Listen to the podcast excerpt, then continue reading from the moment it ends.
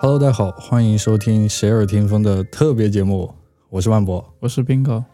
我们现在这个播客已经做了二十多期了，对吧？对，粉丝并没有突破一百个。但是很多人在会经常问我嘛，就是说、嗯你们既然做播客，那你们平时听播客都听些什么呢？对，所以我们今天呢就专门出一期一个系列的节目，可这是能关于播客的播客。对对对，可能每一周会出一期，然后给大家分享一下我们在这一周里面或者是其之前的一段时间听了哪些播客，推对荐推荐给大家。对，就希望可以越来越多的人嘛，可以去喜欢上听播客这件事情。是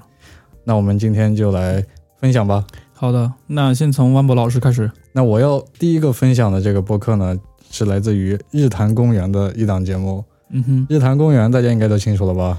你可以简单介绍一下。这个我觉得不用介绍了，只要、不是这样的，就是你面上的那些听众呢，其实是就是刚刚是听播客不久的，嗯，或者说并没有好的播客源可以听的，所以你这个介绍播客的时候，要把播客的一些详细信息先说一下。那我没准备怎么办？那你可以现场当呃呃知乎分享你刚编的 故事。好吧，就是日坛公园，他们前段时间刚出了一档节目，叫做《日坛四周年》。嗯他们从一六年开始做的一档播客，然后做完之后呢，就连续在一七年、一八年、一九年，然后荣登了苹果 Podcast Number One，嗯，相当于是我们现在播客界的一个就头位了已经。对，而且他们也出品了很多的节目，就是不止日坛公园这一档，他们还有其他的一些节目。也就是说，呃，日坛公园现在是一个播客的厂牌，对，播客厂牌，哎，冰老师“厂牌”这个词用的非常好嗯是吧？啊。一下就专业了。对，最近不是摇滚乐、嘻哈乐都经常用“厂牌”这个字吗？对，日坛公嗯独立园，独立厂对，牌是吧日？坛公园播也就是播客界的独立厂牌。对对对，没错。嗯那日坛公园呢，它常驻的是两位主播，嗯然后第一位叫做小伙子老师，嗯第二位叫做李叔。嗯李叔呢是一个就是资深的那个文娱记者，嗯，因为他最早就是在唱片行业就工作的嘛，他是做记者的，然后。嗯最开始他是在那个《大内密谈》，嗯，然后当主播，大内密谈》也是一个就是很出名的一个播客。嗯那我们今天主要是给大家介绍的是这个日坛公园，嗯那我今天呢要推荐他们的一期节目，是我在前段时间，就是十一国庆坐火车回家的时候在路上听的。对，这期节目呢是来自于日坛公园的第三百零六期，叫做《日坛时光机带你回到一九九四》。嗯，感觉是一个复古的复古的节目。对，没错。那这档节目呢，其实是他们跟云听平台合作的一档播客节目。啊，呃，然后呢，他们把，因为他们这样简单介绍这个节目吧。嗯这个节目标题叫做《日坛时光机》，嗯就是给大家分享从一九九零年到二零零零年这十年间，嗯就是中国内地的华语乐坛的这种音乐的变化。嗯因为我觉得从九零年代到这个零零年代是上一个阶段的中国音乐的一种嗯黄形式金年代对是吧黄金年代有很多摇滚乐啊、校园民谣都在那个年代兴起了。对对对然后流行音乐就是我们现在现在熟知的流行音乐是零零后，就是零零年之后出来的。嗯就由周杰伦然后带起了一个新的风气。那么他们这档节目呢，我听的这一期啊是聊了1994年的这个音乐嗯，啊，一九九四年我为什么听这期节目呢？哎，正好我也是一九九四年出生的，看见这个数字哦就有点、莫名的亲切感。对莫名的亲切。然后又一看他们这个节目是聊音乐的，哎，嗯那我就特别喜欢音乐，就去听了一下。嗯那在这期节目里面呢，他给大家介绍了九四年那一年就是出道的一些歌手。嗯，那然后我一开始觉得九四年的出道的歌手离我挺远的了。对，毕那竟对吧？你是九四年的嘛？对啊，那我听歌肯定是嗯零零之后才去听的，对两千年之后才去听的。但是他们推荐的歌手，发现我全部都听过。嗯，比如说有哪些歌手呢？那第一位推荐的歌手就是林依轮，嗯，就爱情鸟， 就是我的爱情也飞走了。对对对，对就爱情鸟。嗯然后第二位推荐的呢就是老狼。哦，那一九九四年也是校园民谣兴起的一年，那是跟高晓松是吧？对。那嗯老狼作为校园民谣的这个领军人物，是，呃非常火的，坐在我上铺的兄弟，对吧？嗯嗯然后下一位他们推荐的歌手呢是郑钧，嗯，就摇滚乐。对，所以九四年是属于校园民带谣我和去西藏。校园民谣、摇滚乐，然后这种疯狂就是发酵的一年。听着你说的，其实很多几乎我也都听过了。对啊，所以我听这期节目时就感觉到太奇怪了，嗯，他们竟然是九四年出说道的，明什？么？说明好的时间可以，呃，不，好的音乐是可以这个击穿时间的。是，对嗯那他们分享的最后一位歌手呢，叫做张楚。哦，张楚我也知道，魔魔岩岩三杰魔岩三杰，对，然后对当时在那个香港红磡演唱会，对，就有三个是三个吗？对三呃有个，窦唯，窦唯、张楚，嗯还有一唐个朝是吧？我记得好像啊，有唐朝乐队哦，对反正当时挺火的，属于对，就是中国内地摇滚乐的黄金年代，当时嗯哦是，而且那时候我记得张楚穿了一个海魂衫，是然吗？后还扎了一个红领巾。嗯这个我就没看过，这个年代你可以确实远了你。可以看一下，去搜一下那个视频，嗯、对还可以是的找到。对，所以呢，就非常推荐各位喜欢音乐的朋友，嗯就是推荐大家去听这一这一期节目。叫你说做我们有没有机会做一档跟类类似《梦回二零零四年》的节目？可以的，因为嗯，夜坛公园他们毕竟是老前辈，对不对对对他们生活在那我种我们是新生代了吗？ 80我们是90中生后代了。对，我们是中生代，嗯所以如果我们后期的话，可以做一期从两千年之后，对然后对到对，二零一零年之间。对，我觉得两千年到二零一零年之间也是嗯中国流行音乐非常非常繁盛的一年，对，所以非常推荐大家呢去听这个日坛公园的这档节目。好的，那那再请说一下下一个节目。等一下，我再啊还重没复结，束是吧我？再重复一下这个节目的名字。嗯这个节目的名字叫做他们是第三百零六期嗯《日坛时光机》，带你回到一九九四。你你也会到时候把链接贴到我们这个公众号底下是吧？对对对，会随有啊时公众随号地都要 Q 一下我们的公众号，对没错虽然都没有什么粉丝。好，那我推荐的第一个节目呢，就是哎来自于日坛公园的这个好了。的，那接下来由我分享的一个播客节目是来自于故事 FM。呃，我觉得如果听过这个播客类的节目的话，一定会知道，就是呃，故事 FM 这个播客，因为这个播客相当于就是也是在国内做像这种故事类的播客非常出名的一个就是类型的播客了。嗯，然后他的主播叫做艾哲，然后他的这个 slogan 叫做“用你的声音分享你的故事”啊，类似这个哈。然后这期的节目是他们第四百一十九期，哎哦，可见这个已经做了多少故事了。太牛逼了！嗯，这个每故就是每一个故事都是由真人真事分享的吗。对就是亲历者自述。哦，嗯，对，厉害厉害，对，而且有时候它是一个故事里面会有好几个人去分享自己的故事。什么意思呢？就是呃，可能有一个主题，比如说，呃，我记得上一次听他们节目是中元节，就会说里面亲历者自呃自述的自己一些关于呃牛鬼蛇神的一些故事，啊闹鬼啊这些之类的。啊，了解了。呃，这期分享的节目就是是德云社何云贺云，呃，就是阎鹤祥的故事。哦，嗯，这个我在微博上看过有人转发过。对，这个这个故事是什么呢？就是贺呃阎鹤祥他本来是一个网络工程师，嗯，是一个程序员，哎，跟我呃一是一样。个工程师，对。然后他转行是怎么转行做相声演员的？哦，这个真是太奇怪了。所以，以，所以我就简单讲一下这个整个故事的一个梗概啊，因为里面很多，因为这个故事只是上集，嗯而且时长有一个多小时之久，这个也是我觉得是故事 M FM 以来就是时长比较长的一期了，他们所以平时一期是一多少时期顶多就二十分钟到半个小时之间，哦，嗯，它一周要更三期，所以这个量还挺大的。是是是是是，故事是什么样呢？就是严鹤霞他本来是一个网络工程师嘛，他是呃也是跟很多德云社现在很多演员一样，是从呃德云社第一次向社会社招这个呃社员，就是演员进德入了云。社还有社招，对，就是他发招聘嘛，有没有校招的？呃，校招也有可能有，就是播音主持类的可以去参加一下这个呃招聘，这真没想到，我以为德云社都是那种就是嗯失传的是吧？对，失传的但，是这个是这样的，就是呃，因为中国相声其实是断代的一层，是就是很多并没有师承下来，因为这个市场是有很需要演员的。哦，原来如嗯此，我还觉得。啊，我还觉得可能是那种就是机缘巧合，就像岳云鹏一样，就郭德纲出去吃个饭，哎，嗯发现这小伙子不错，就把他领回亲来人了。介绍的是吧？对对对嗯，其实是他呃后来就报名的，当时德德云社已经挺火的了，嗯，当呃报名有好几万人，哦，嗯还挺挺多的。然后坚持下来并没有多少人，他一直到今天也是德云社四队四队的队长了。他一七年之前就我就说一下里面比较小的一个故事，就是一七年之前他都是兼职做的相声，兼职是什么意呃思？就是一边他还做他本职做网络工程师的这么一个工作。 哦，别写代码，呃别讲相对声。对对对，然后呃，然后一边在德云说说相声，但是有一个事情契机改变了这个这呃他的整个职业呃职业生涯吧，就是一七年要录一个节目叫《欢乐喜剧人》啊、嗯，我不知道你有没有看过啊。我看过，每期必追的。其实事情是这样子的，就是他之前在德云社的一些小剧场演出，只有他身边的人知道。嗯，但是呢，他只要去看，只要去录制那个节目之后，嗯、就是全国可能很多人都会知道他，嗯，这会对他的整个在呃整个公司里面，不光对他个人有影响，就他对整个部门就说，呃，你你这个部门怎么会出现一个一边工作还一边可以说相声的这么一个成员在呢？其实对你这个部门有是会有很大影响的，这就是工作量太不饱和了。，对，啊觉得别人觉得你这个呃部门是不是对工作量 KPI 这方面有点问题啊？所啊以他就，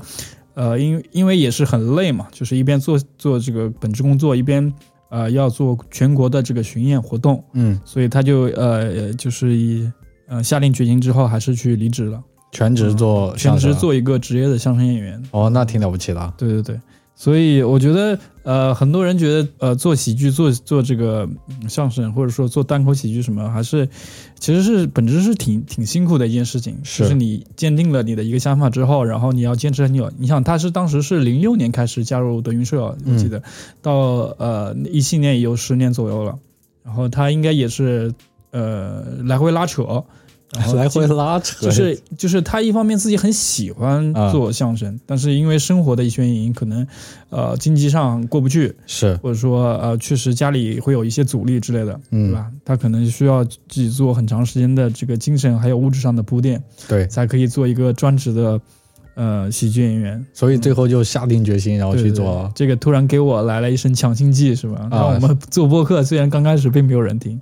但是我想我们还是有，就是把这个很多事情表达出去的一个欲望。是对，其实我觉得能下定决心去做这个是非常了不起的。对而且你刚才说的，就是他如果去做这种喜剧类的创作，其实我觉得只要是创作，它其实是一个非常内耗的一种嗯挺事情消耗的一件事情。而且它不是一种类似于平时我们上班去做一些重复性的事情，对，它需要你去一直的去思考，去发掘你自己的想法，对对是对，非常非常嗯需要很大的决心才能去做这件事情。是的，嗯，嗯，好，那接下来请万博再分享一个。好，那我分享的第二档节目呢，还是来自日坛公园。你是日坛公园的推广大使吗？我是日坛公园老粉丝了， OK，但并不是日坛公园他们的这个播客节嗯目，是由日坛公园出旗下的是吧对，日坛公园出品的第二档节目，嗯叫做《日之落》。嗯，说起这个《日之落》啊，听着像一个和风节目，和风是什么意思？就是日本向的节目。不不不，它不是这种日本向，它是一个科普向的一个节目。哦然后他们的主播呢是来自于一个北京的一个资源经济博士，嗯然后去也是好像是刚毕业，嗯然后叫做柯子老师。嗯，我是实名喜，就是实名跟大家说，我是柯子老师的脑残粉，所以，嗯、你是他的声音粉还是他的观点粉？呃，都是。哦、 好吧，他主要声音确实很好听。嗯，然后因为他们是科普类的嘛，都是博士嘛，嗯所以他平时会邀请一些博士的朋友来去嗯跟、跟我听们一下这个节目的档次比我们高很多呀、啊就 level 提升了，对吧？对对对对嗯就对分享一些他们博士的一些面临的生活的压力，还有工作的压力，以及他们在想的什么。嗯，其实这个阶级我们很就很平时是这个阶级，这这个层次，我们平时是接触不到的，对不嗯对，对？毕竟读博的人数还是比较少的嘛。，对对对，所以你会听到他们的节目，你会觉得他们的想法跟我们是不一样的，嗯然后他们的压力其实跟我们是一样的。哦，压力大家都有的。生活就是挣扎嘛。对，那嗯我分享的这一期呢，是来自于日之路的第九期，叫做《心内医生的内心》，嗯就他们邀请到了一位来自于心脏内科的一个医生，那同时。 ，Doctor 对是双向 Doctor 吗？又是医生又是嗯博士。哎，没错，你猜对了，就是在做研究生，然后还在读博士，嗯因为博士它是没有这个没有时间的限制的嘛，你可以工作之后再读，对只要在那个呃一个约定的时间内把你的论文发表出去，嗯然后就可以了，嗯所以是可以边工作边读的嘛。嗯，然后这期节目呢在就读博士。对这期节目就邀请到了一个这个心脏内科的医生，嗯因为我对这个医护方面的事情是非常非常感兴趣的，嗯就是我从小对医院是非常恐惧的，嗯可能大家都不知道，我在我大学毕业之前没有在医院住过院，也没有输过液，就是吗？就基本上没有怎么去过医院，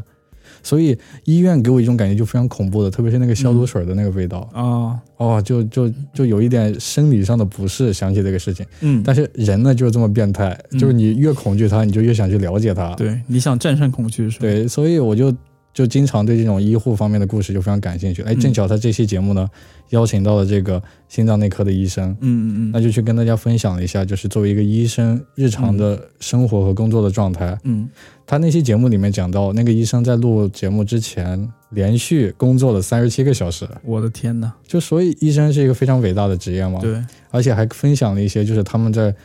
工作当中遇到的一些趣事。嗯，因为为他们是做那个心脏的嘛，嗯就经常会有一些老人就因为一些谣言啊什么的，就不嗯敢去做一些手术或者是吃一些药，嗯他就会讲了一些他们很尴尬的事情。啊，它里面讲的我，我想起一个非常重要的观点，就是其实预防医学是比临床医学要重要的。预防医学，就预防医学其实就相当于我们现在疫情，然后那些、哦呃有一些人去跟你让你去戴口罩啊，让你去嗯怎么、在前面就去阻断到它。临床嗯医学是因为你有了症状之后，然后这嗯嗯种嗯对症的去给你解决。嗯所以在整个医学行业里面，其实预防医学是非常重要、非常伟大的一个、嗯一个分支。嗯，我听到这期节目之后，就感觉医生是一个很了不起嗯的一个职业。对，医生都是很了不起的。对对对，说起这个，因为我我家庭里面有两个亲戚都是呃医学的医护工作者，哦，嗯、我的我的一个姐姐她是一个护士，然嗯后她女儿呢现在在读就是医生，嗯嗯，好像快毕业了，嗯，所以我对医医学工作者是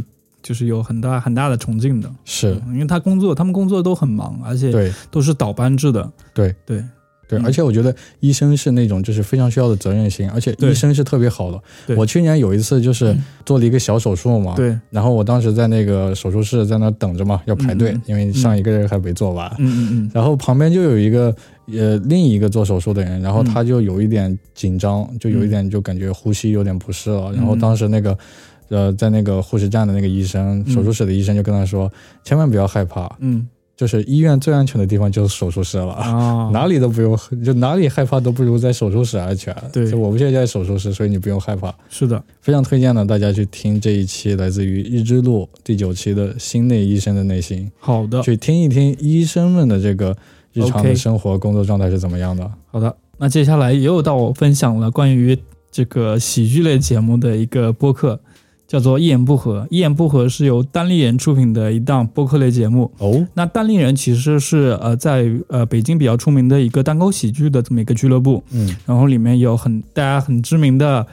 呃周奇墨，周老板，对周老板在单立人，然后这档播客呢主要是呃由单立人的一些演员，然后会邀请一些。呃，嘉宾或者说他们自己会抛出一个一些话题来，呃，有时候会聊些事实呃时事，有些会聊一些呃关于单口的一些节目，还有的一些呃国际上或者说国内比较有名的一些单口呃喜剧的一些人，嗯，他们其实已经也做了一百多期了，然后这是第一百七十四期，嗯，嗯、这期里呃请的嘉宾是叫做李牧。呃，如果大家关注单立人的单立人的话，应该会知道他们在夏天举办了一个单立人，就是一个喜剧的大赛。哎，我看过，然后啊、然后这个人呢是得了冠军，就是在单人的的这个赛制里面得了冠军。这么牛逼，嗯，对。然后聊了一下他是怎么接触到单口喜剧的。嗯然后比较有意思的是，他这个人本质是一个警察，哦，是一个 police officer 。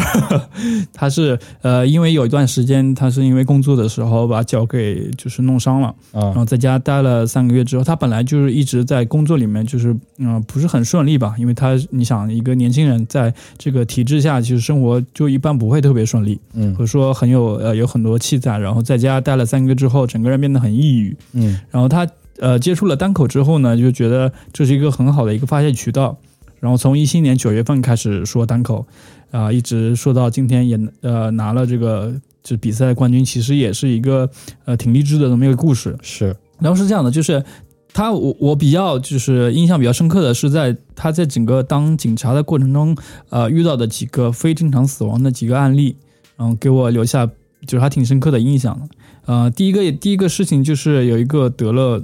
呃尿毒症的一个老太太，嗯就是实在是受不了这个病魔的折磨，就是一个人，她是因为腿脚都整个都瘫痪了，嗯，然后就是坐着轮椅之后爬到窗户上，然后自杀的，一个人就是被病魔就是折磨的非常的就是人不人鬼不鬼的，他没有那个家人吗？有家人，但是因为也是家人疏于照顾吧，啊，嗯，或所以他要通过这种方式来结束自己的生命，嗯，然后家人得到的得到这个消息之后非常痛苦嘛。是，就是大家对生命、对家人的这个可能疏忽，会导致一个人会放弃生命的这个最后的希望。是，还有一个事情是一个，也是一个得了抑郁症的一个女孩子，嗯因为分手之后，呃，受不了这种压力自杀了。嗯，说起来很沉重，就是呃，因为也是他本来有抑郁症嘛，加上分手这个事情给他打击很大，嗯然后他死后还写了几封信。这个主人公拿了那个信之后，就说就是呃，陌生人，如果你看到这封信，说明我已经不在人间了。然后请把请把其他两封信交给我的父母之类的一些，看了会让让人非常心碎吧。嗯是我们对生命的了解到，生命其实是非常脆弱的。是对是对是，对，然后我们可能对生活这个事情看得太理所当然了。嗯嗯，有些事情就是因为主人公他其实也是得了一定的抑郁症的，就是有一点点的抑郁症，然后嗯他有自己的发泄渠道来抒发自己，这样的话走出自己的困境嘛。嗯其实也是大家通过这些故事呢，也是对呃不光是对生活吧，对生命也有一个更深的理解。是嗯，虽然是是一个喜剧类节目，但是听着听着感觉像一些励志的呃泰的演讲了。嗯对但不不论怎么样嘛，当然我还是挺推荐这个这个节目的。然后我在本月还听到另外一个好的节目是关于音乐的，是哪一个？呃，是我知道万波老师等会儿等会儿也会说一个关于音乐的节目啊，啊但是我里面有一个主持人是一样的，是钟青老师。哎，仲金嗯老师，他自己做了一档呃音乐类博客，叫做《不在场》。然后这里面每个呃每期节目呢都会说呃一个主题或者说一个音乐人，嗯他在最后一期就是他第一季的最后一期说了他对他印象深刻的一个呃音乐人叫做呃邦邦艾维，嗯，这是一个怎么讲呢？是一个乐队吧，也可以说是一个人。他刚开始的时候也只有一个人叫 Justin，整个他是怎么从一个彻头彻尾音乐上的 loser，生活上的 loser，变成他现在在独立音乐圈就是很有名的这么一个人物，讲的是他的这个个人的这个生活嗯对经个人历的，生平。然后今年正好 Taylor Swift 出了一张专辑，也是跟他合作的。嗯对，所以它其实其实呃是一个听的虽然是很一个励志故事，但其实不是一个励志故事，就是对自我的一个呃剖析和勘探之后，呃一个人可以做出完全不同的音乐。特别建议大家去听一听这期节目。好，我的分享到此结束，接下来听万博的分享。好，那我还有一个最后一个分享是来自于集合网的，嗯，然后这期节目呢叫做《信条的热度可能过去了》，但是它的音乐依旧值得好好聊一聊。对，本期主持人有西蒙，然后有重心，还有博彩生。对，你也对听了。我当然听了，啊对集合网，其实我很早就关注，对但他很多时候会去聊游戏，但我对对游戏并不是特别感兴趣，嗯，所以经常就在那个收藏列表里面看他那个发布的新节目，先去对瞄一眼。哎，对是游戏我就不提了，但是嗯他时不时会跟几期关于音乐的，对就，像你刚才讲到的那个仲青老师，我记得我最开始去关注集合网，嗯好像是在一七年的时候。嗯，就是因为听到了集合网做的一档关于音乐的，当时也是有仲青老师，对对所以对，我就关注了。对对对，那么我今天分享的这个嘛，它是聊嗯信条的音乐。对，呃，这期节目其实跟信条的剧情没有很大的变化，主要是在聊它的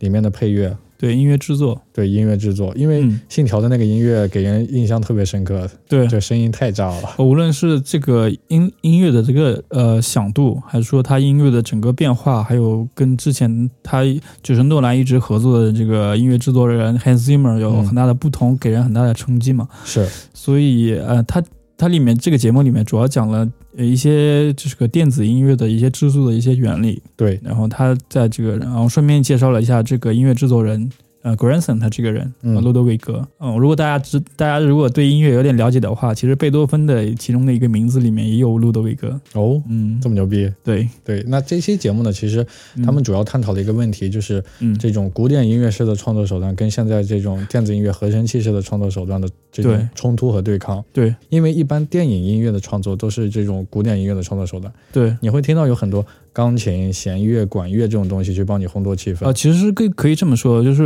呃，古典的音乐制作方法就是呃，你在背景音乐里面会听到一段旋律，是这个是比较重要的，但但电子音乐主要给你传达的是一种氛围，是一种感受，对，这个是电子音乐给呃，就是给我们直观的感受。比如说像呃电音，是吧？电音其实是一种氛围音乐，嗯，电音只有在呃你在一个氛围环境里面听着才有感觉，是嗯、才会蹦起来。像对像古典古典的，比如说制作手法，比如 Hans Zimmer，Hans Zimmer 其实他呃最早期还是是一个呃电子合成器的这么一个先驱呢。合成器爱好者。对他不光是爱好者，他是个重要的推动者。所以这期节目其实还挺有意思的。如果你对音乐制作感兴趣的话，我非常推荐这期节目。对，而且就像 Bingo 刚才讲的一样，它里面讲到的就是。那种古典音乐的创作方式给人的感觉和电子流合成器创作的是不一样的。对，我我记得有一个非常深的一个桥段，就是说，你用古典音乐创作手段，你可能听二十遍之后，你还会发现一种新的东西，你之前没有发现的。对，但这种电子音乐合成器的音乐，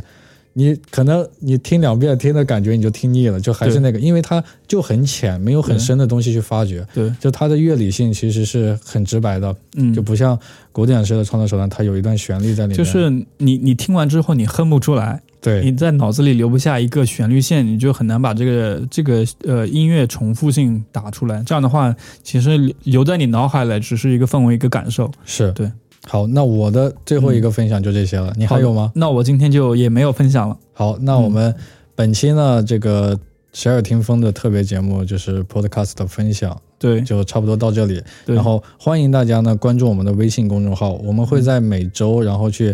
同步我们的一些文字的东西去给你看，当然也有我们之前分享的一些播客的链接在里面，对欢迎大家去关注我们的好的公众号。嗯同时呢，欢迎关注谁耳听风，对支持一下我们。对，我们会在定期在周三、周五发布我们的节目。我们的节目主要关于生活、科技、艺术以及其他的相关的一些东西。因为我们俩都是一个是工程师，一个是设计师，所以我们观察的角度呢，可能和和就是不是这两个职业的人观察的角度会不太一样。是，然后我们两个人兴趣比较广泛，然后是呃全面就是兴趣广泛，但是比较平庸说白了就是闲的没事儿啊。干。对，就是事儿就是呃时间多事儿少是吧？对对正好正好我们做呃这档节目就是。关于播客的播客，也是因为我们身边有很多人也是听了我们的播客之后才知道播客这个媒介，是所以我们希望通过我们的呃推荐嘛，让就是更多人听到好的音乐，呃，不是好的声音吧。因为是这样子的，就是播客这档节目呢，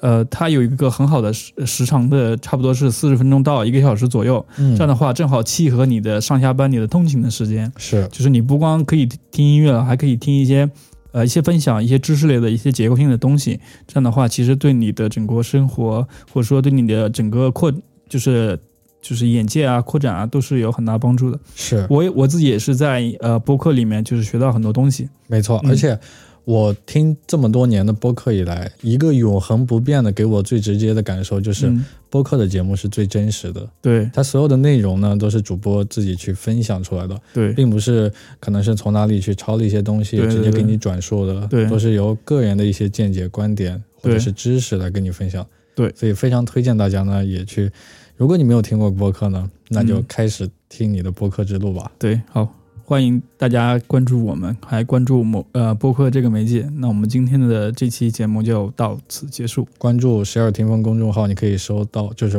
得到我们之前介绍所有播客的链接。嗯，好好，拜拜。拜拜。